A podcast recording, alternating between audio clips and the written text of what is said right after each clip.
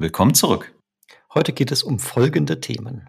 Die Rolle eines Global Account Presales. Und was das eigentlich genau ist. Und warum es das überhaupt gibt.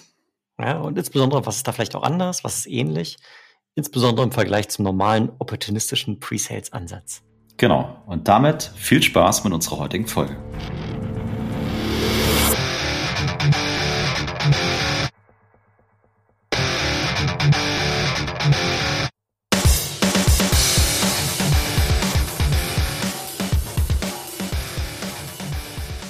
Sales Excellence, dein Podcast für Software B2B-Vertrieb und Pre-Sales. Ich bin Tim, Sales Engineer bei Seismic. Ich bin Jan, Presets Leader bei der SAP. Ein ganz herzliches Willkommen zu einer neuen Folge. Lieber Hörer, lieber Hörerin, äh, dieser Podcast ist ein Hobbyprojekt. Wir freuen uns daher über jede Unterstützung. Schaut gerne mal in den Shownotes dort. Findest du einen Link zu unserem Buch, Die sechs Wege zum effektiven Sales Engineer? An dieser Stelle danke dafür. Und ich möchte heute unseren Gast vorstellen, der tatsächlich Politik, Literatur und Ökonomie studiert hat, weil er mal im Plan hatte, Journalismus tatsächlich als Beruf auszuüben. Aber es kam ganz anders. Er war dann zwei Jahre bei Accenture, fünf Jahre bei T-Systems und ist heute Global Pre-Sales, Global Account Pre-Sales, Verzeihung, bei Salesforce. Nebenbei hat er noch eine Company gegründet, Pathfinder Consulting, wo er Pre-Sales-Organisationen strategisch berät. Und jetzt habe ich ganz schön viel geredet. Herzlich willkommen, Steffen Müller. Hi, grüß euch. Hallo, Steffen. Schön, dass wir es endlich mal geschafft haben, hier zusammenzukommen. Wir sind ja jetzt schon, ich habe vorhin mal bei LinkedIn geguckt, seit äh, über einem Jahr regelmäßig im Austausch und wird auch irgendwie immer intensiver. Und äh, von daher war es jetzt auch mal besonders Zeit, dass du zu uns mal hier reinkommst und wir uns unterhalten können. Ja, vielen, vielen Dank, dass ich da sein darf. Also ich verfolge euch natürlich jetzt auch schon eine ganze Weile. Erst so aus, aus der Ferne und irgendwann habe ich mich getraut, euch mal anzusprechen und äh, ja, hat sich unheimlich Spannendes daraus ergeben. Von daher vielen Dank, dass ich da sein darf. Ja, wir haben uns ja letztens auch physisch getroffen, auch das war ja mal nett. Und das ist ja auch genau der Gedanke, den wir hier initial auch mit dem Podcast verfolgt haben. Also mal diese Community zusammenzubringen, den Austausch zu suchen und äh, dann entwickeln sich halt solche Dinge. Also richtig cool. Aber kommen wir mal zum heutigen Thema. Du bist Global Account Pre-Sales bei Salesforce. Richtig. Jetzt mal ganz blöd gefragt, äh, was ist das eigentlich? das frage ich mich auch oft. Das ist in der Tat ähm, äh, relativ simpel erklärt. Also im Gegensatz zu ähm, vielen Kollegen, die ein Portfolio oder ein Vertical haben an unterschiedlichen Kunden, die sie bearbeiten, ähm, habe ich nur einen einzelnen Kunden. Jedenfalls ein einzelner Kunde so von außen betrachtet. Wenn man reinguckt, sind das natürlich auch ganz, ganz viele unterschiedliche Geschäftseinheiten. Aber ähm, es ist quasi eine, ein Unternehmen, mit dem ich arbeite, fix in einem festen Account-Team mit einem ähm, festen Vertriebler oder festen Vertriebsteam und ähm, wir auch einem, einem festen Extended-Team, was dann sich für Spezialthemen ähm, verantwortlich zeichnet und, äh, und mich und uns dann unterstützt. Hm, okay. Und also du bist jetzt seit zwei Jahren bei Salesforce, das heißt, in diesen zwei Jahren hast du auch nur diesen einen Kunden gehabt und sonst keinen anderen. Richtig. Ah, okay, krass. Und äh, vielleicht die nächste blöde Frage, ich habe schon so eine, so eine Idee in meinem eigenen Kopf, aber ich möchte gerne mal verstehen, ob es wirklich so ist. Warum schafft man eigentlich diese Rolle? Warum gibt es einen Global Account Presales überhaupt? Ja, das ist eine, das ist eine super Frage. Ähm, auch wie, wie entwickelt sich das? Ne? Ganz, ganz oft ist es ja so, dass du entweder als Softwareunternehmen so einen, so einen Lucky Punch landest, dass du wirklich einen großen Kunden an Land ziehst, einen großen RFP gewinnst, eine große Ausschreibung gewinnst und auf einmal ein riesiges Projekt hast mit so einem Kunden. Ähm, das zu liefern und diesen Kunden auch zu, äh, zufriedenzustellen, ähm, deutlich mehr bedarf als einfach nur ein paar Leute, die sich sporadisch mal darum kümmern, sondern wirklich in der Tiefe darum kümmern, das Projekt zu liefern, den Kunden dabei begleiten und natürlich dann auch ähm, Upselling, Cross-Selling zu machen, die Kundenbeziehung zu pflegen. Und so entwickelt sich so ein strategischer oder kann sich ein strategischer Account quasi bottom-up entwickeln und natürlich auch, wenn man sagt, ähm, es gibt große, große Kunden, die möchten wir schlicht und ergreifend gewinnen. Mit denen haben wir vielleicht schon ein bisschen Geschäft gemacht in der Vergangenheit. Ähm, mit denen möchten wir aber tatsächlich eine lange strategische Partnerschaft eingehen. Und ähm, dazu gehört diesen Kunden wirklich ganz, ganz tief zu verstehen, Netzwerke aufzubauen, ähm, mit dem Kunden auf ganz vielen Ebenen sich zu ähm, verbinden, ähm, Mehrwerte zu schaffen, die auch weit über das hinausgehen, was man in so einem Ausschreibungsprozess beispielsweise liefern kann. Und ähm, das gebiert so die Idee eines, eines Account-Teams, was sich in allem, was es tut, wirklich komplett auf diesen Kunden einschießt. Also Account-Based Marketing macht, Account-Based Selling macht, ähm, eigene BDRs hat, die sich auch nur um Personen innerhalb dieses Accounts kümmern und dann eben auch ähm, einen eigenen Presales. Also ist auch ein strategischer Invest in so einen Kunden. Korrekt. Ja. Ganz bewusst. Genau. Und wenn ihr dann Also ich gehe mal davon aus, dass ich dann über so einen langfristigen Engagement-Zyklus, also dann verkauft man mal verschiedene Projekte, ne? nehme ich mal an. Da kommen verschiedene, dann wahrscheinlich gibt es ein Vertragsrahmenwerk und dann verkauft man mal dieses Modul und dann mal dieses und dann gibt es halt diese Upsell- und Cross-Selling-Dinge. Bist du dann, wenn dann mal etwas verkauft wurde, auch in diesen Projekten involviert? Als Preseller oder steigst du dann aus und übergibst das? Ja, wir haben tatsächlich, also ich will doch mal einen halben Schritt zurückgehen. So dieses Bild, wir, wir kommen rein, verkaufen hier und da mal ein paar Projekte, das läuft ja nicht so, sondern die Rolle ist tatsächlich viel oder das ähm, so, so, so ein Account-Team ist ja viel, viel strategischer aufgesetzt. Das heißt, es gibt schon sowohl für den Vertrieb als auch für die, für die technologische Strategie einen Langzeitplan, den wir versuchen mit dem Kunden umzusetzen. Also wir kennen die Geschäftsstrategie des Kunden, wir kennen die Geschäftsstrategie der einzelnen, ähm, der einzelnen Einheiten. Wir wissen, was der Kunde erreichen möchte. Wir wissen, ähm, wir kennen seine Vision, seine Strategie, wir kennen seine Taktiken und je besser wir vernetzt sind mit dem Kunden, kennen wir halt eben auch seine Projekte und seine Initiativen, mit denen er diese, ähm, diese, diese Taktiken, Strategien und letztlich dann auch die Vision umsetzen möchte. So, und ähm, großer Teil unserer Arbeit ist es dann zu verstehen, ja, wie mappt sich denn das auf, ähm, auf Dinge, die wir beisteuern können, auf Werte, Werthaltigkeit, die wir mit dem Kunden mitgeben können, um genau das zu tun.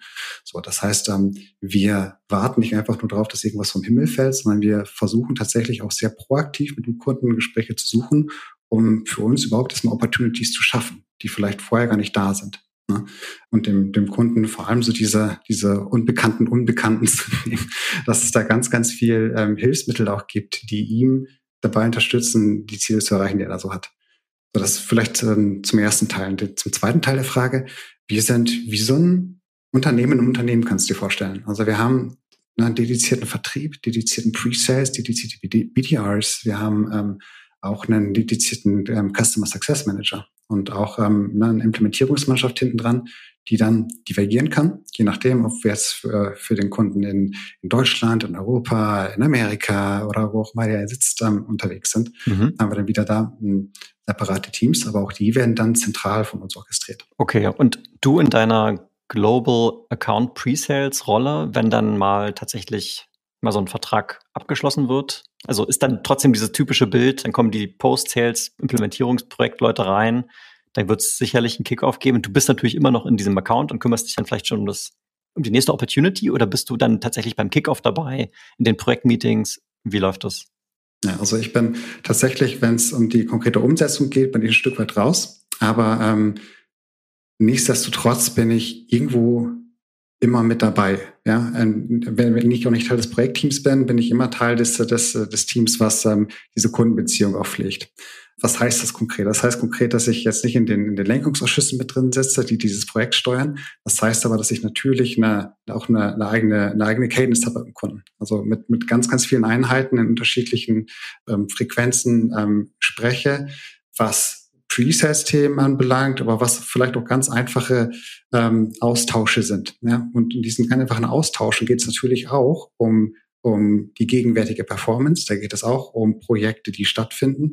Das heißt, ganz wichtig für mich ist es auch mit, mit allen internen Einheiten, die bei unseren Kunden ähm, rumlaufen und, und, und ähm, Services liefern oder Produkte aufbauen, äh, vernetzt zu sein und genau zu wissen, was da passiert und auf der anderen Seite dem Kunden auch immer ein bisschen auskunftsfähig zu sein. Das gehört mit dazu. Ja. Hm. Das heißt, da besteht sicherlich dann auch eine, eine Abhängigkeit, ne? Wenn ihr da jetzt ein paar Projekte am Laufen habt und vielleicht läuft das eine oder andere so Medium, manche laufen gut, manche nicht so. Äh, und du willst jetzt praktisch das, das, das nächste Modul verkaufen oder so, da wird es ja einen Zusammenhang geben, nehme ich mal an, beim Kunden.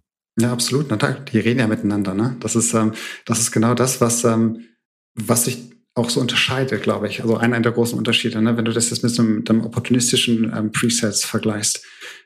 Ich bin mal ganz ketzerisch. Also wenn du, wenn du ein Portfolio hast von, von 50 Kunden und da läuft ein Projekt mal nicht so gut, ja, dann kann man da eher drüber wegsehen, als wenn du einen großen Kunden hast und ein Projekt läuft nicht so gut, dann weiß der Kunde überall davon Bescheid. Das heißt, ähm, du kannst dir da einfach keine, keine großen Schnitze erlauben und ähm, musst als Team an einem Strang ziehen, das ähm, ja immer Performance geliefert wird. Und wenn was schief läuft, das auch entsprechend trans äh, transparent zu machen und vernünftig zu kommunizieren.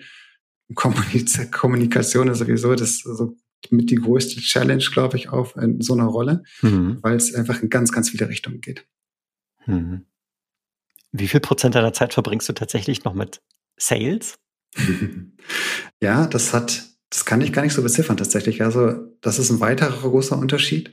Ähm, die Rolle verändert sich sehr, sehr stark vom, ich mache sehr, sehr viel selbst, also im, im, im, im Pre-Sales, Demos bauen, Discoveries machen und, und, und Präsentationen und so, hin zu einem Enable und Orchestrieren. Also gerade bei Salesforce haben wir ein, ein, sehr, sehr breites Portfolio, auch sehr, sehr viele Lösungen, die tatsächlich auch dann sehr, sehr tief sein können und auch weit über das äh, Wissen hinausgehen, was ich alles tragen kann. Heißt auch, wir haben ein großes Team mit der Hinterhand. Ich habe es vorhin schon mal kurz gesagt, ne, mit, mit fabelhaften Kollegen. Und mein Job ist es dann, vorzubereiten, dass die Kollegen reinkommen können und ihren Job bestmöglich machen können. Heißt, ähm, schon auch eine, eine sehr, sehr starke organisatorische Discovery zu machen. Also vorzubereiten, was ist denn da die Opportunity? Ja, und, und wer, wer sind die Stakeholder? Mit wem müssen unsere Leute reden? Und dann wiederum auch unsere Leute zu briefen. Über diesen ganzen Kontext und diese ganze Historie der ganzen letzten Jahre, die wir auch als Account-Team da gesammelt haben. Wie sind die politischen Verästelungen? Was sagst du, was sagst du besser nicht? Ähm, was sind die Painpoints, die immer wieder kommen? Was sind die Objections, die immer wieder kommen? Was sind auch die Narrative, die wir benutzen, um unsere Mehrwerte zu platzieren? Also unser, unsere Positionierung und unsere Branding auch als Firma was durchaus auch mal abweichen kann von dem, von dem übergeordneten Branding, was aus dem Headquarter kommt. Da sind wir halt ähm, als Unternehmen Salesforce Deutschland und, und dem Kunden also sehr, sehr nah aneinander. Darf ich kurz fragen, weil die Sachen, die du jetzt gesagt hast, ne, organisatorisch orchestrieren, politische Kommunikation und so weiter, da habe ich durchaus vielleicht auch den Global Account Executive irgendwie von meinem Auge. Wie, wie stark überlappt ihr euch, beziehungsweise wo grenzt ihr euch ab? Das ist ein weiterer großer Unterschied, dass du nämlich in, der, in deiner Presets-Rolle ähm, auf so einem Global Account auch ganz, ganz oft außerhalb deiner eigentlichen Rolle agierst. Ähm, dass du mal sowas bist wie ein Account Executive, mal sowas bist wie ein Success Manager, mal sowas bist wie ein Implementierungspartner, wie ein Projektmanager, ähm, je nachdem, was einfach gerade gebraucht wird. so. Und ähm, natürlich überlappt sich das ganz oft auch mit dem, was ein, was ein AI eigentlich macht. Also Kundenbeziehung pflegen oder auch eine, eine, ein eigenes Netzwerk aufbauen, sich eine eigene Kundencadence aufbauen, ähm, eine eigene Stakeholder-Matrix auch haben, die du bespielst als SE. Also Leute, fixe Kontaktpunkte hast, wo man sich vorher darauf einigt im Team, das sind wichtige Menschen. Und mit denen möchten wir ganz eng in Kontakt sein und denen möchten wir helfen, irgendwie erfolgreich zu werden. Es gibt Champions, die wir aus, aus der Korn haben, die wir zu solchen machen wollen, die wir erfolgreich machen wollen. Und ähm, da, ähm, da teilen wir uns durchaus auch auf.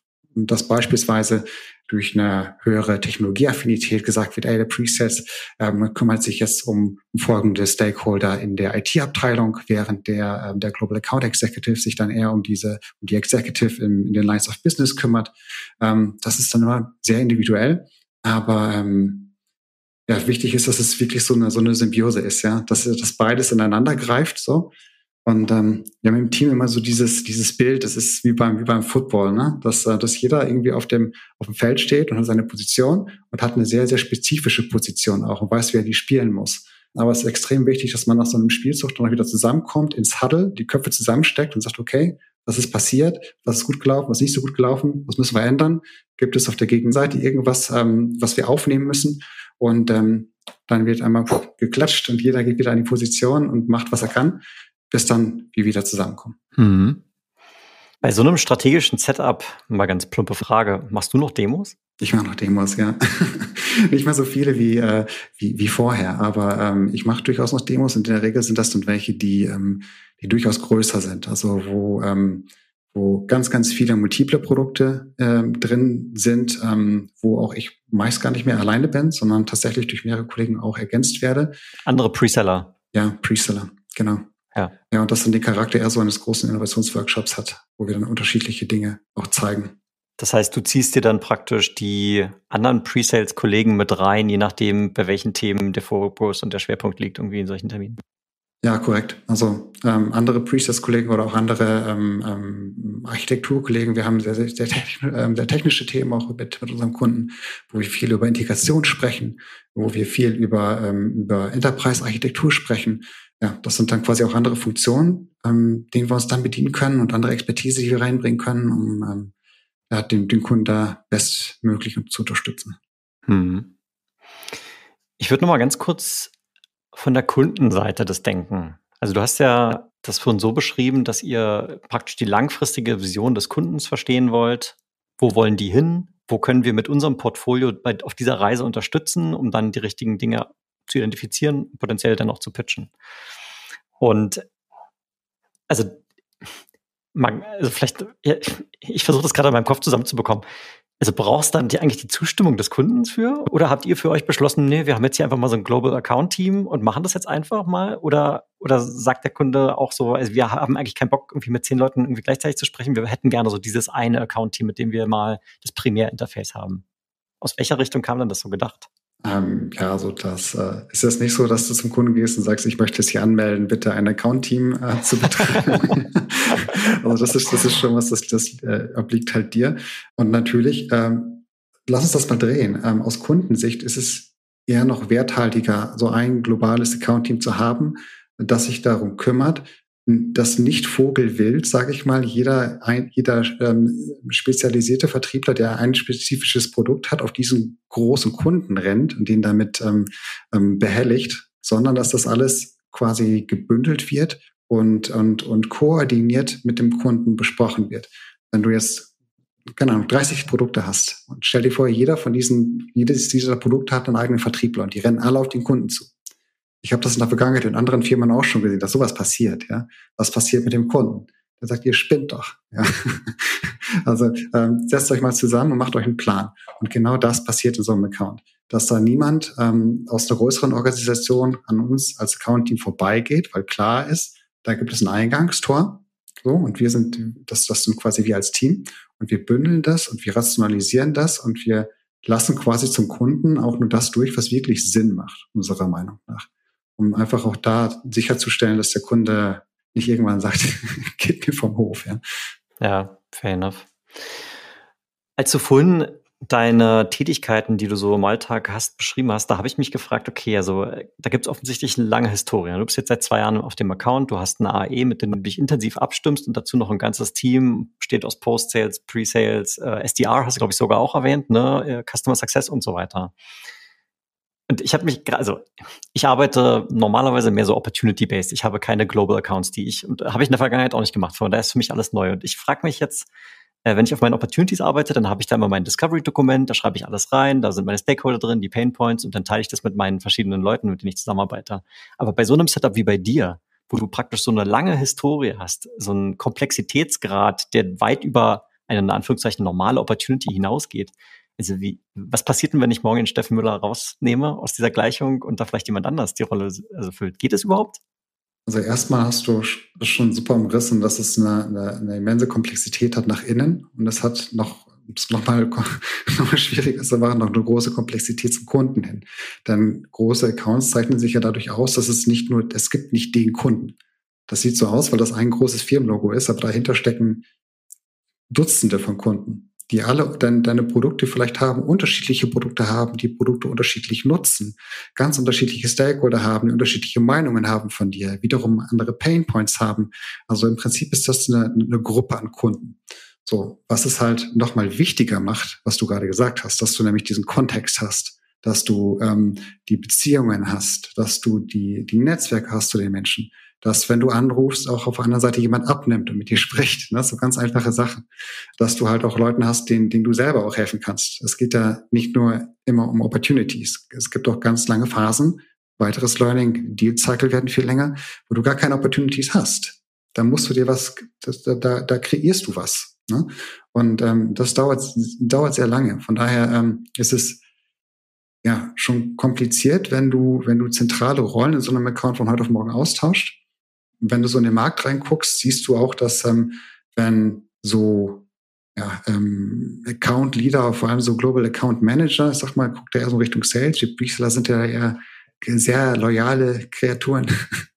ähm, wenn die, wenn die Vertriebler da mal so wechseln, dann sind das in der, die gehen in der Regel nicht weit von dem Account weg, den sie vorher betreut haben. Selbst wenn sie bei anderen Firmen sind. Das heißt, ähm, ja, das ähm, Kontextwissen und das Netzwerkwissen spielt schon eine Rolle. Aber um dann nochmal einen, einen Haken dran zu machen, wir geben uns als Team extrem Mühe, das, was wir wissen und den Kontext, den wir haben, aus unseren Köpfen noch rauszuholen, weil es einfach skaliert. Wir haben mittlerweile ähm, in unseren, unseren Extended Team Calls, wo wir wirklich dann auch ähm, ganz, ganz viele Leute drin haben ähm, aus unterschiedlichen Produktgruppen, die halt alle irgendwie einen Stake haben in, dieser, in diesem Kunden. 25 Leute, 30 Leute drin. So. Und ähm, im Prinzip möchte ich, dass die alle immer Bescheid wissen, was abgeht. Und alle immer Bescheid wissen, was sind die großen Bewegungen. Damit, wenn ähm, einzelne Personen aus diesem Extended Team für eine bestimmte Opportunity Produkt X ist jetzt total wichtig und ähm, Kollege Y muss jetzt rein, dieses Produkt X quasi mit uns vorzustellen. Dann muss der irgendwo schon nah am Puls sein dessen, was in den letzten Tagen, Wochen, Monaten passiert ist. Heißt, ähm, diese Accountstruktur darzustellen, zu visualisieren, diese Informationen darzustellen, nachzuhalten, regelmäßig auch auszuspeichern an die Kollegen, Feedback einzuholen, ähm, das ist auch ein, ein, großer Teil der Arbeit, die wir machen. Ja, okay. Kannst du das für mich vielleicht nochmal auch noch mal technisch ähm, mehr aufzeichnen? Also in meinem Kopf habe ich jetzt natürlich, Karl, du bist, bist, natürlich bei Salesforce, ihr werdet Salesforce CM haben, da gibt es bestimmt eine Account-Map, ihr habt äh, Slack-Kanäle äh, und so weiter, aber wie dokumentiert ihr das? Also es wird ja wahrscheinlich nicht eine Word-Datei sein, so wie bei meinen Discovery Sessions. da haben wir, da haben wir tatsächlich echt Glück. Also das ist so ein bisschen wie, wie ein Kind im Spielzeugladen. Ja. Da haben, wir haben auf der einen Seite natürlich äh, das, das CRM und es ist äh, mega integriert halt in, in viele andere. Wir nutzen jetzt seit, na, seit, seit, einer, seit einer Zeit halt alles Slack, was eine mega Erleichterung ist. Also es sind ganz, ganz viele Channels, in die wir quasi, also muss es dir so vorstellen, wir haben, wir, wir haben hier so eine Baumstruktur. Wir haben unseren Account als, als Slack-Channel und darunter haben wir das erweiterte Team. Wir haben quasi Sub-Channel für Spezialthemen wir haben ähm, so Broadcast-Sachen mit hier, guck mal, Breaking News und jeder, der dann halt in der Gruppe ist, kriegt das rübergepinkt und ergänzen das Ganze dann auch durch, durch, durch eine ähm, Dokumentenstruktur, die wir ebenfalls haben. Das, bei uns läuft das alles über, über Quip, was ebenfalls ne, sowas so ein kollaboratives ähm, Element ist, wo du, ja, ich will jetzt kein Produktpitch machen, aber wo du, aber wo du, wo du jede, jede Art von von strukturierten Sachen hinterlegen kannst. Ja, nee, alles gut. Äh, ich glaube, also Quip äh, habe ich auch schon mal gesehen. Sah für mich im ersten Moment aus wie so, eine, wie so ein PowerPoint in der Cloud, aber ich weiß, es kann noch viel mehr. Man kann da offensichtlich Kollaborationen und, und so weiter abbilden und Informationen speichern und ähm, ja. Also ein Punkt, den ich interessant finde, ne, jetzt unabhängig von der technischen Struktur, was ihr da genau verwendet, ähm, als du gerade aufgezählt hast, wie du diese Kanäle runterbrichst, ne? Also was ich dahinter jetzt in meinem, von meinem geistigen Auge sehe, ist quasi so ein Kommunikationskonzept, was ihr euch überlegt habt, dass du sicherstellen kannst, ich krieg die richtigen Leute informiert, ich krieg aber auch sozusagen was von den richtigen Leuten zurück und das möglichst effizient für alle Beteiligten. Also Kom Kommunikationskonzept und vermutlich auch irgendwie die Art und Weise, wie ihr Dinge dokumentiert, dass wenn jemand neu reinkommt, versteht, was da steht. Ne? Exakt, ganz genau das. Da kommt mir so ein bisschen zugute, dass ich in meinem, meinem Vor, vor Presets-Leben ähm, auch selber Projekte umgesetzt habe. Ich war mal Projektmanager tatsächlich, mein allerersten Job für die British Telekom. Und da hat man uns genau das gelehrt, ja. Also äh, kleiner einmal eins ist Kommunikationsmatrix aufsetzen. Wer kommuniziert was, zu wem, wann, wie. So, und das zweite ist Stakeholder-Matrix, so nach innen und außen. Wer sind deine Stakeholder? Wann triffst du die? Was sagst du denen? Am besten noch irgendwie so mit Link zum, zum, zum, zum Template, was du nutzt, um diese Leute halt zu, ähm, ähm, zu briefen. Jeder funktioniert anders. Der eine sagt, hey, 15 Minuten Call reicht mir, ne, zweimal ähm, im Monat. Der andere sagt, nee, ich möchte ganz gerne irgendwie drei Slides haben. Der nächste sagt, ich möchte einfach nur ein laufendes Dokument haben, so.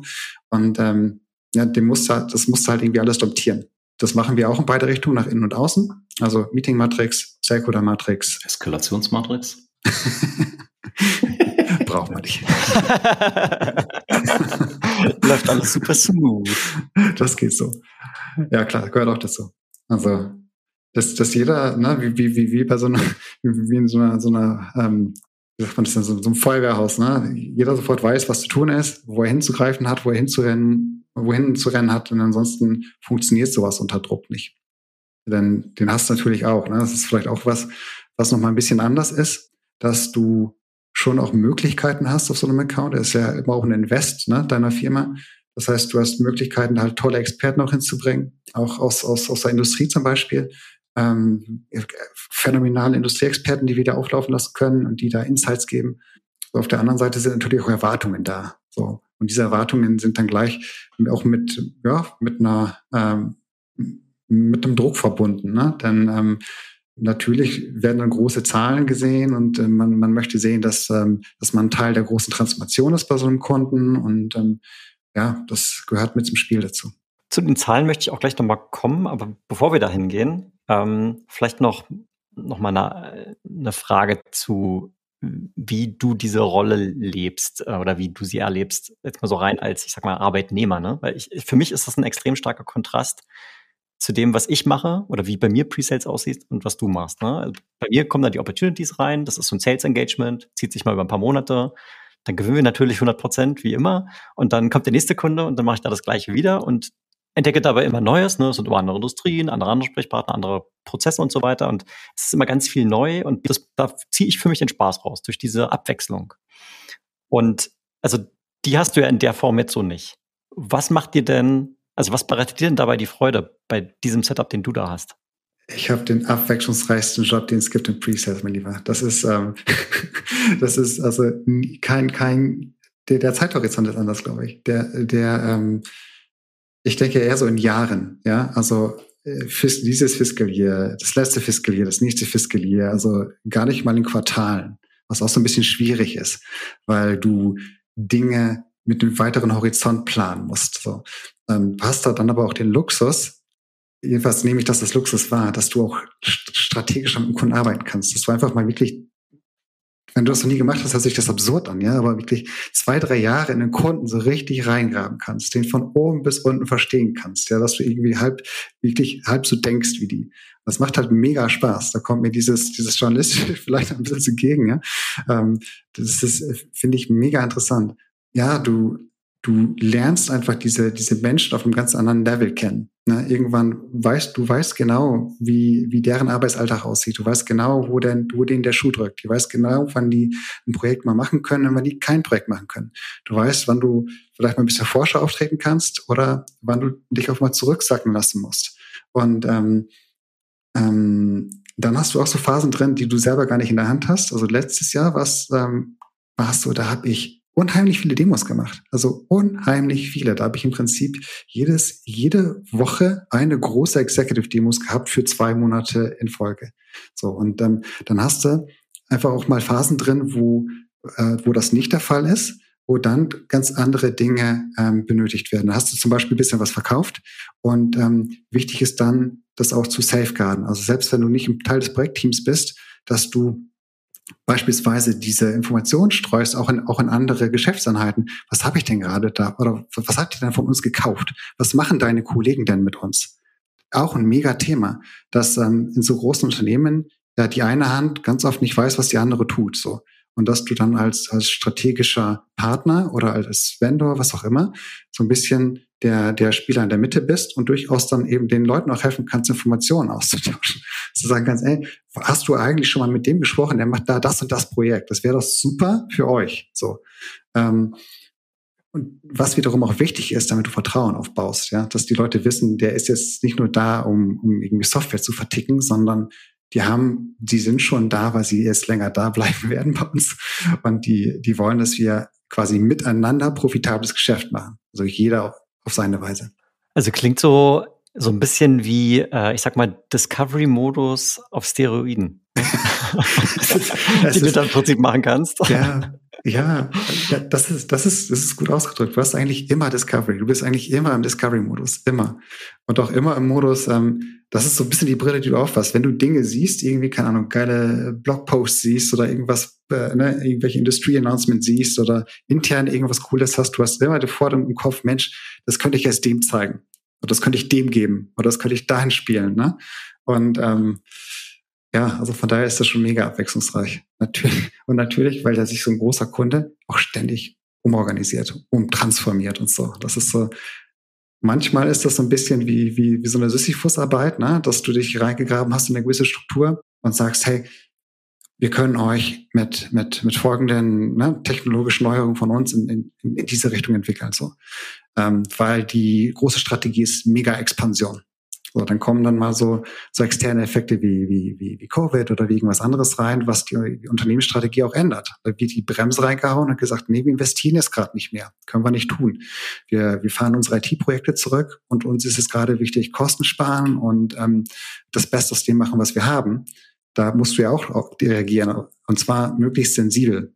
Also dann nicht hinterher zu drücken und zu sagen, nee, ich muss jetzt aber mein Quartalsziel machen, sondern quasi das Vertrauen vom Kunden zu behalten und zu sagen, okay, das, das nehmen wir quasi mal den Challenger-Modus raus, ja, und wollen jetzt nicht jeder, jeder Markt umsetzen, sondern es geht uns darum, euch tatsächlich jetzt dabei zu unterstützen, wie, wie kriegt ihr denn jetzt mit uns zusammen die Kuh vom Eis?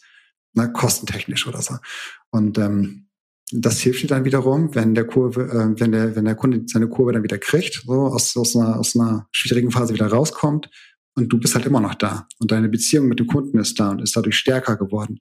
Und das sind einfach Investments, die dann jeder von uns auch macht. Ja, kannst du zu dem Spannungsfeld noch mal was sagen? Weil ich meine, ich stelle mir das natürlich alles super vor. Ne? Ihr habt da einen Haufen Leute sitzen, investiert in diesen Kunden, die freuen sich auch alle, weil sie immer mit den neuesten Infos und so weiter versorgt werden. Auf der anderen Seite habt ihr aber auch Ziele und es gibt eine Erwartungshaltung und es gibt noch irgendwie vielleicht auch so gewisse Erwartungen von außerhalb. Ne? Ähm, wie gehst du genau mit dem Spannungsfeld um? Weil die Company denkt ja trotzdem noch in Quartalen und forecastet in Quartalen und so weiter. Und du hast aber gerade gesagt, so eigentlich denke ich sehr strategisch und in Jahren.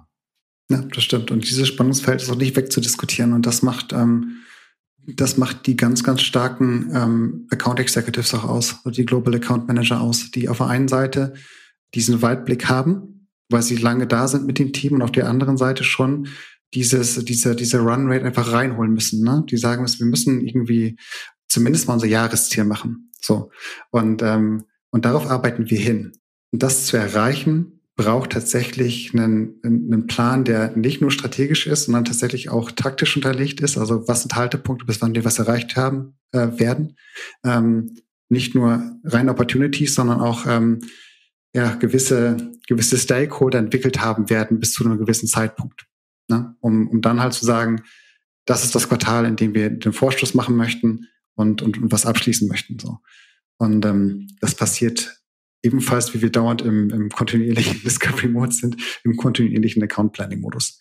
Ähm, wir haben vielleicht auch anders als auf, auf kleineren Accounts, hat nicht nur einmal, so am Ende des Jahres so Almauftrieb, dann galoppieren alle rein und sagen, was sie gerne verkaufen möchten und gehen wieder raus, sondern im Prinzip passiert das bei uns kontinuierlich und manchmal dann auch ähm, dediziert, dass wir uns als, als Kernteam mal rausnehmen für ein, zwei, drei Tage und versuchen uns auch ein bisschen wieder neu zu finden, neu zu sortieren, zu sagen, ja, wie kriegen wir denn jetzt dieses, ähm, dieses Quartalsziel hingestellt? Was ist jetzt da? Wo können wir auch ein Trade-off machen mit, ähm, dies werden wir vielleicht jetzt nicht erreichen, dieses Quartalsziel, aber wir wissen, dass wir dafür, ähm, wenn wir da jetzt nicht auf, aufs Gas drücken, da ein bisschen locker lassen, in zwei Quartalen noch was Größeres reinholen werden können. Dadurch, dass wir den Kunden halt nicht vergrätzen. Ne? Und ähm, ja, da, dafür brauchst äh, äh, wie sagt man, Resilienz, ne? Vor allem durch den, durch den Account Executive, die die Quote trägt am Ende des Tages. Mhm. Alright, dann habe ich noch eine letzte Frage für dich, Steffen. Also erstmal vielen Dank für mhm. deine Einblicke und Einsichten und Erfahrungen, die du mit uns geteilt hast. Ähm, jetzt haben wir Sales und Pre-Sales hier in unserer Hörerschaft. Wenn du jetzt eine WhatsApp an alle Preseller weltweit schicken könntest, was, was würde die sagen? Das, ja. Also ich habe ich hab so einen, einen Lieblingssatz, so das ist ähm, was ich habe mit ich habe lustigerweise mit dem ähm, mit dem Jan letztens auch drüber gesprochen. So was was ist eigentlich Pre-Sales? So und das versuche ich auch immer wieder weiterzugeben. So, so die Essenz für mich, was Presets ausmacht. Und das passt tatsächlich auch in eine WhatsApp.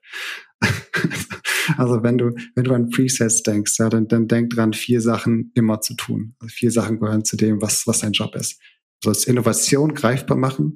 Du sollst Komplexes einfach machen. Du sollst Werthaltigkeit sichtbar machen und du sollst profitables Geschäft machen. Wenn du, wenn du die vier Dinge tust, egal ob du für einen großen Account arbeitest, für den kleinen Account, für viele Kunden, für wenige Kunden, wenn du das hinkriegst, dann hast du einen ganz, ganz tollen Weg vor dir im Presets. Cool. Finde ich ein sehr gelungenes, äh, rundes Schlusswort hier an der Stelle. Ähm, also nochmal vielen Dank, dass du dich heute uns angeschlossen hast. Vielleicht, wenn du magst, ich habe es ja vorhin erwähnt, du hast äh, Pathfinder Consulting äh, gegründet. Willst du da vielleicht noch ganz kurz was zu sagen? Was machst du da und für wen eigentlich? Ja, also das ist ähm, eine, eine ganz tolle Gelegenheit, dass ich das noch nebenbei machen darf. Ähm, das ist ähm, ja, für mich so eine Herzensangelegenheit. So. Was ich da mache, ist, ich bin, ähm, bin äh, da Business Coach. Ich arbeite mit Pre-Sales-Leadern, vor allem so für Software-Scale-Ups, so im Bereich 700, 1200 Mitarbeiter. Ähm, unterstützt sie dabei, ihr, ihr Unternehmen zu skalieren. Vor allem dadurch, dass sie ihr, ihren Pre-Sales skalieren, dass sie den ACV-Impact erhöhen, dass sie eine, eine, Organisation bauen, für die es Spaß macht zu arbeiten. So.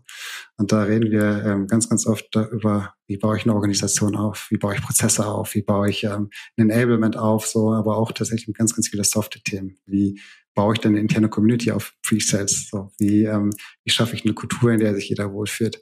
Und da ist Pre-Sales, glaube ich, ähm, sehr speziell könnt ihr beide wahrscheinlich besser einschätzen als jeder andere. Und ja, meine, mein, mein Denken ist und meine Überzeugung ist, dass, dass der Pre-Sales tatsächlich vor allem in Software- und Technologieunternehmen der Motor sein kann für, für brutales Wachstum und für, ja, für, für brutalen Erfolg einfach. Und dass es eine lang, lange, lange Zeit aber ein bisschen brach lag und nicht so ähm, dediziert betrachtet worden ist und diese Einzigartigkeit dieser Funktion nicht betrachtet worden ist. Ja, und das ist genau da, wo ich ansetze, mit meinem Beratungshintergrund mit 15 Jahren Pre-Sales und ähm, wir da in die Bütt gehen und denken, mh, mm, das, das geht besser. Und wir wollen zusammen die beste Version des Pre-Sales entwickeln, die er sein kann. Also wir halten fest, Steffen schläft nicht mehr. und ich habe so das Gefühl, vielleicht war es das nicht das letzte Mal, dass du dich hier bei uns äh, im Podcast angeschlossen hast. Aber jetzt, wenn jetzt unsere Hörer und Hörerinnen Lust haben, vielleicht äh, sich mal mit dir zu connecten, wo oder wie dürfen sie das tun? Ähm, wahrscheinlich einfach LinkedIn, oder? LinkedIn ist das leichteste, genau. LinkedIn ist das leichteste. Alles klar, packen wir in die Shownotes rein. Jan, Gibt es noch was von dir? Ansonsten würde ich gerne an dieser Stelle die Folge abmoderieren, aber ich will dir auch noch das Wort. Ach so, ne, also ich, äh, sehr ruhig. Ich, ich kann an der Stelle sagen, es ist nicht nur ein Gefühl, sondern ich habe hier mindestens schon mal drei, drei Themen aufgeschrieben, wo wir den Steffen hier nochmal wieder treffen werden. sehr gut.